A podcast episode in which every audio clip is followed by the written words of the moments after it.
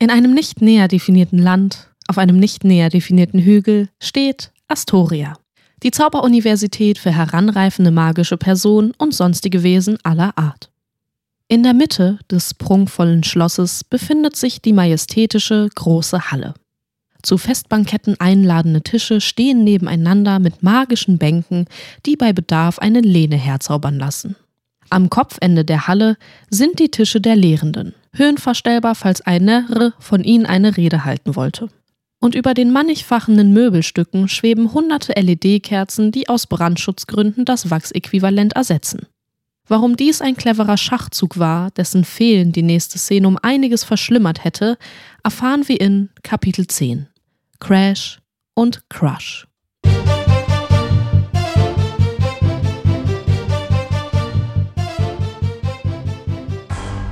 Holly war mies gelaunt. Dreimal schon hatte Day versucht, Kirill über die Hexenkugel zu erreichen, doch nichts kam zurück. Holly war traurig. Nein, nicht traurig. Enttäuscht war Day. Kirill war in letzter Zeit immer wieder abwesend gewesen. Training, hatte sie gesagt. Was genau es war, wollte sie nicht zugeben. Und ein so aufwendiges Gericht aus Liebe zu einer Person zu kochen, erforderte Geduld und Mut. Anerkennung war Holly egal gewesen. Day wollte einfach nur Kirills Augen aufblitzen sehen, wenn sie die Nudeln das erste Mal probierte. Und vielleicht hatte sich Holly auch Hoffnung gemacht, später noch eine Ecke im Gewächshaus mit ihr zu finden. Nun war bereits die Hälfte der Studierenden in ihre abgelegenen BDSM-Türme und Spielzeugkerker verschwunden und Holly saß mit Aurora als einzige Person frustriert am dozierenden Tisch. Die Schulleiterin nahm die Aura von Holly wahr und versuchte, Dem aufzuheitern. Die Regenbogenpasta waren das Beste, was ich dieses Jahr gegessen habe. So etwas Delikates ist mir seit Gorgol-Steinzeiten nicht auf den Tisch gekommen. Vielen Dank, Holly. Das tat wirklich gut. Holly blickte halb verzweifelt und halb enttäuscht zum Spitzhut der Rektorin.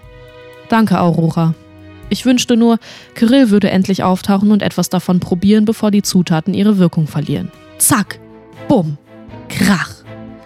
In der Mitte der Halle crashten mehrere Gestalten auf die Tische. LED-Kerzen stoben umher und fielen manch knutschenden Pärchen in die Kelche. Aurora zückte ihren Zauberstab, während es Holly gelang, sich mit einer Gabel auszurüsten.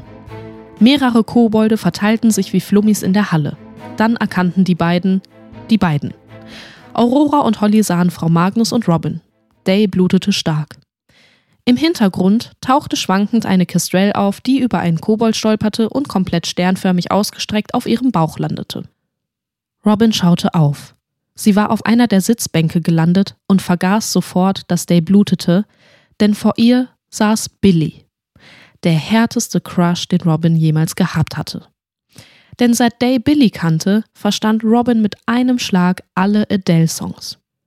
Day verstand sogar heteronormative Liebeskomödien und empfand selbst Empathie für die darin in Massen auftretenden toxischen Männerfiguren, weil sie einfach so stark verliebt waren. Sie verstand, warum sich Leute Tattoos mit dem Namen ihrer Beziehungsperson auf die Haut zauberten. Billy hatte viele Tattoos. Schöne Tattoos. Eine Schlange, die sich zum Takt der Musik bewegte, eine wehende Regenbogenflagge, mehrere kleine Quallen, die deren Oberschenkel hochschwammen, und die kurzgeschnittenen Haare veränderten ihre Farbe fast alle zwei Wochen nach Billys Belieben. Billy war die coolste Person, die Robin je kannte. Dann Herzschmerz. Es stach in Robins Brust. Day hustete. Oh, bei Merlin, du blutest, sagte Billy, nachdem sich alle Studierenden wieder gefasst hatten. Hier, leg dich hin. Frau Magnus und Billy bewegten Robins Körper von der Sitzbank auf den Marmorboden. Nicht zu nahe, sonst wirst du krank, sagte Robin mit gebrochener Stimme, Heldenego und reflexgepackter Hand ihres Crushes. Billy hielt kurz inne. Robin hätte diesen Moment gerne für immer auf einem Gemälde verewigt, denn Billy sah so unglaublich schön aus in der untergehenden Sonne. Deren Piercings glänzten wie Pailletten eines Y2K-Shirts. Nur Robins pochender Schmerz und das fließende Blut waren etwas nervig und versauten die Leinwand mit einem unnötig dramatischen Elite-Netflix-Teenie-Effekt. Robin lächelte Billy an und schloss die Augen. Dann hörte Day nur noch schwammige Worte. Muss, muss, Mantel, Mantel, Mantel, Mantel, zieh, zieh, zieh, hef, hef, hef.